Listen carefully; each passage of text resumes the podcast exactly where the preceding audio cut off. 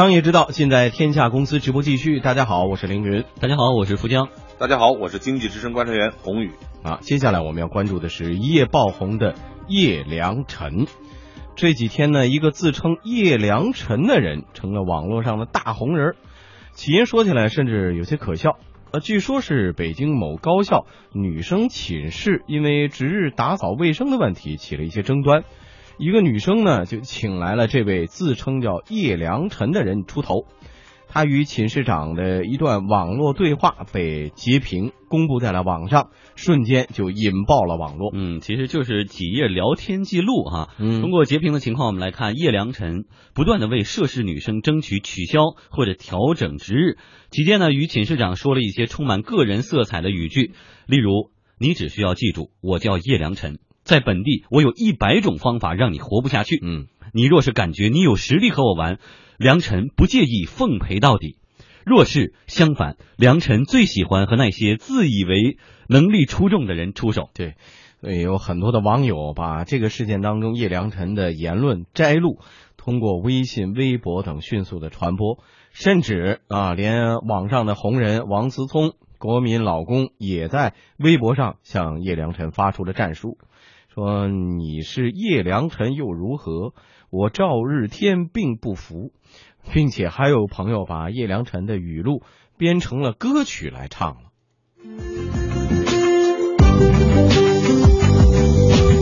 我有一百种方式，不是恐吓你，随便哪一种都让你待不下课。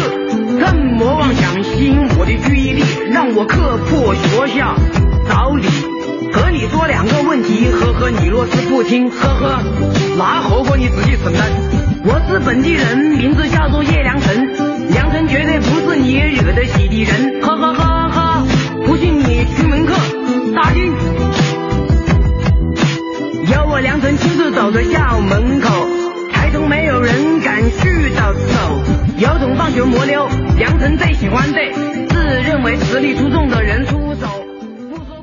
叶良辰呢？这三个字火了以后，前两天真的有好多朋友在网上问叶良辰是谁？为什么大家都在说他？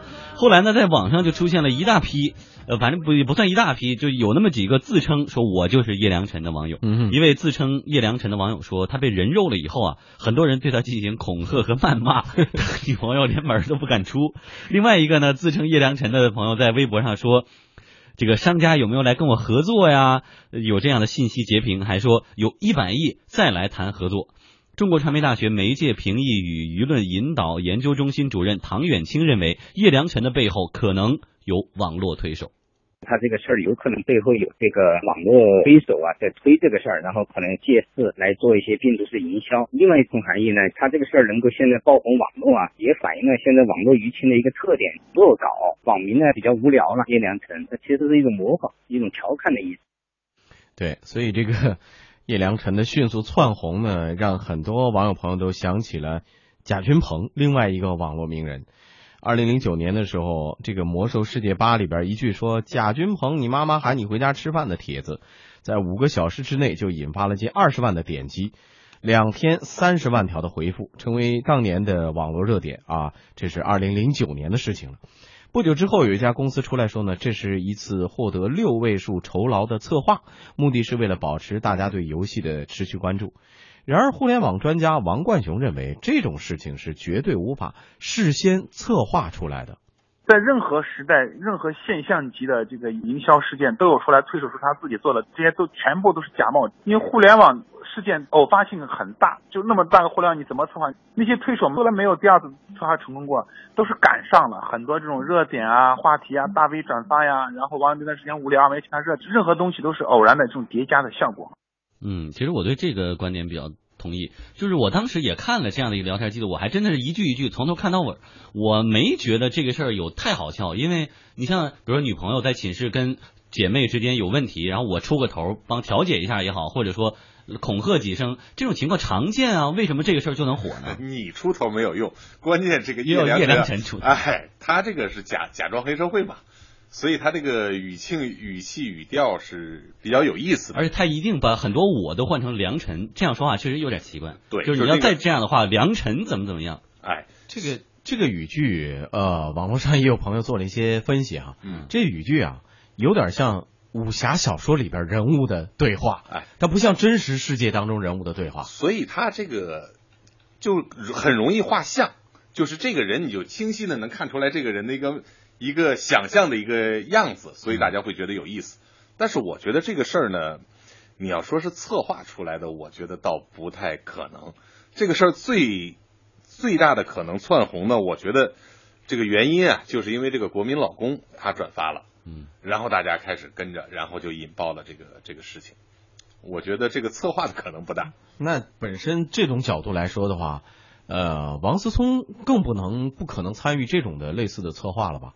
难道说他在背后起到什么样的作用他？至于这策划本身应该也没有多少钱，他不应该不至于为了这个就参与进去。呃，我我是这样啊，王思聪现在他自己的这个这个公司啊，什么在运营啊，他也在去捧一些艺人啊，什么这个不排除这种可能，但是我觉得刚才的这段话实在是那个像我们一个动画片说的没头脑不高兴，就是我没头没脑的这个就就红了，我我的确不知道是什么原因啊，就像那个美国有一个历史上排名第五的一个影片，呃，就是连续剧叫《宋飞正传》（Sanfield），。其中有一个镜头，就是这两个人找到电视台的这个主管，说我们要做一档电视节目，说你想做一个什么节目啊？说这个就是没意思，就是没有主题，没有意思。说你你你做梦呢？这个没主题没意思的这个电视节目，你跑到 NBC 来播能能行吗？说那你要不做，我找别人做去。哎，结果这个节目做完了以后就大红了，所以这个也也的确很难说啊，因为现在这个社会的多样性。不同的人有不同喜欢的这个程度，也许有人喜欢我，也许我接受不了而已。我觉得另外叶良辰可能火，可能跟他比较奇葩的这个语句也有关系。他本来你说你有事儿就说事儿是吧？出来你只需要记住我叫叶良辰。良辰说怎么怎么样？对对对，不能让你再就是我们正常的交流当中，可能不太会用到这样的说法，就非常让人不明白你要干嘛。呃，像那个那个解放前的那个。电影里头，嗯，你要去哪里？我要去东四牌楼。你去东四牌楼做什么？就是这么一个形式了。能感觉得出来，这个我们今天的观察员宏宇对这事儿，呃，不是也不觉得特别有意思，同时也没觉得他背后有多大的内涵，也没有背后有什么样的策划、商业预谋。对吧？我我个人觉得没有，大家就可能就凑一热闹呗。哎、别人都说这个有意思，那我也就跟着转发一下。嗯呃，但是这个事件呢，还真的有很多的这个人士啊，从中挖掘出了呃商业的价值。我们在广告之后继续来关注。好，我们继续来关注啊、呃。据了解呢，截止到目前为止，没有哪个自称是叶良辰的微博账号有营销品牌广告介入。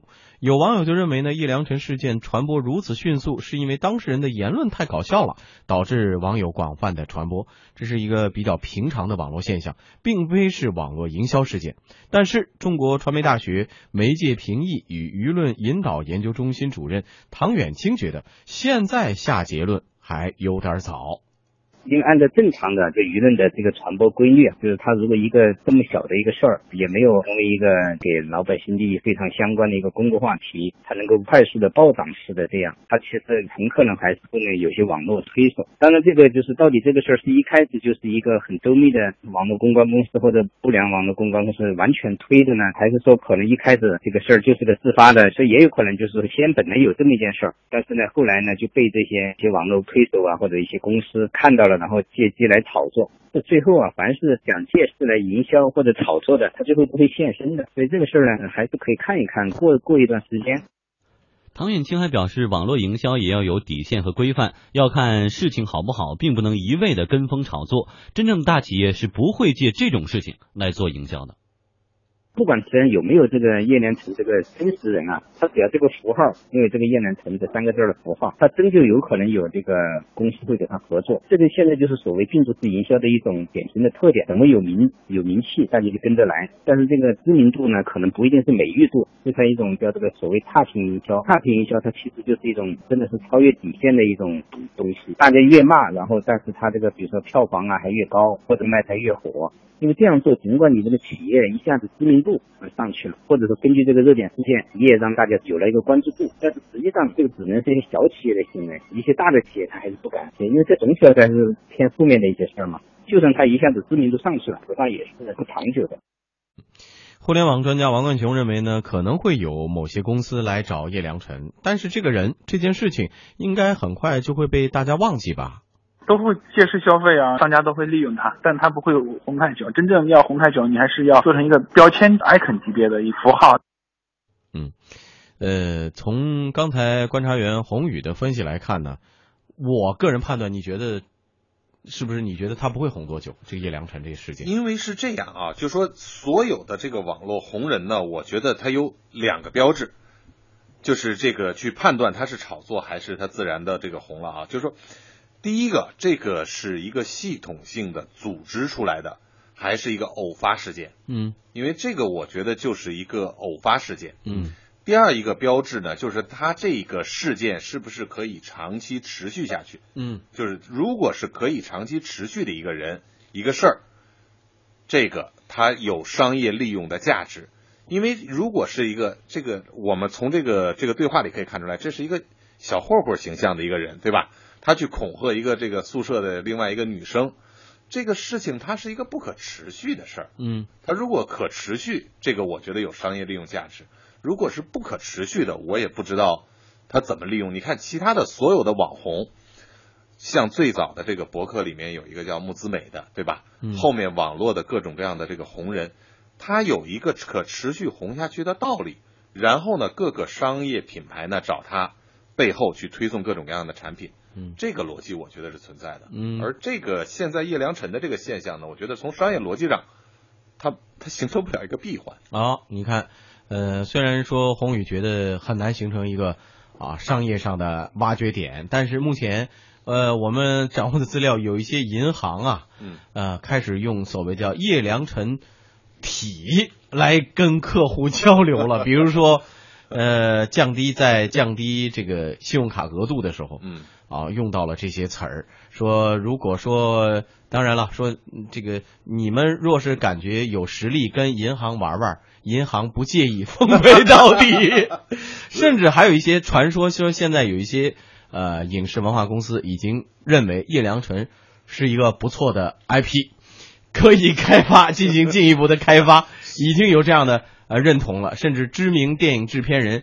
在这个微博上已经说了，说我们考虑要跟他接触，能不能把这个 IP 拿下？对，你看梁晨恐吓女友寝室社长，还可以梁晨以后还得干点别的呢。嗯，这个会不会以后改编成什么电视剧出现在我们的我？我我觉得是这样啊，就是首先这是一个现象，嗯而各个商业组织对于现象的利用现在是非常之快的，嗯因为大家都在用这个网络的这个媒体的一些语言或者现象来去营销自己，嗯，但是你说你去买这个 IP，你跟谁买呢？你对吧也得首先得找到这个人是吧？对你得找到这个人啊，这个这个，如果他是这么一个小混混或者是一个什么样的形象，他敢不敢出来嘛？嗯，对吧？这个估计掌握真实情况的，呃，得找到那个发最初这张截图的这些几位小朋友。就那个寝室社长，对哎对，所以现在这个互联网经济呢，它老有一个说法，就是这个网络红人啊，说你负责貌貌美如花，我负责挣钱养家，挣钱养家就是后面那个推手公司嘛。嗯这个网红呢，你只要负责红就行了。嗯。但是这个梁晨呢，我们不知道能不能找到他呀。嗯，好，这个我们今天先关注到这里啊，以后我们也继续关注，看看是不是真的通过这种各种分析能呃发现这种网络就是红人也好，红的事件也好，背后是不是真的有这种公司能借此产生带来什么样的商业运作行为？好，接下来为大家送出的是公司发布会。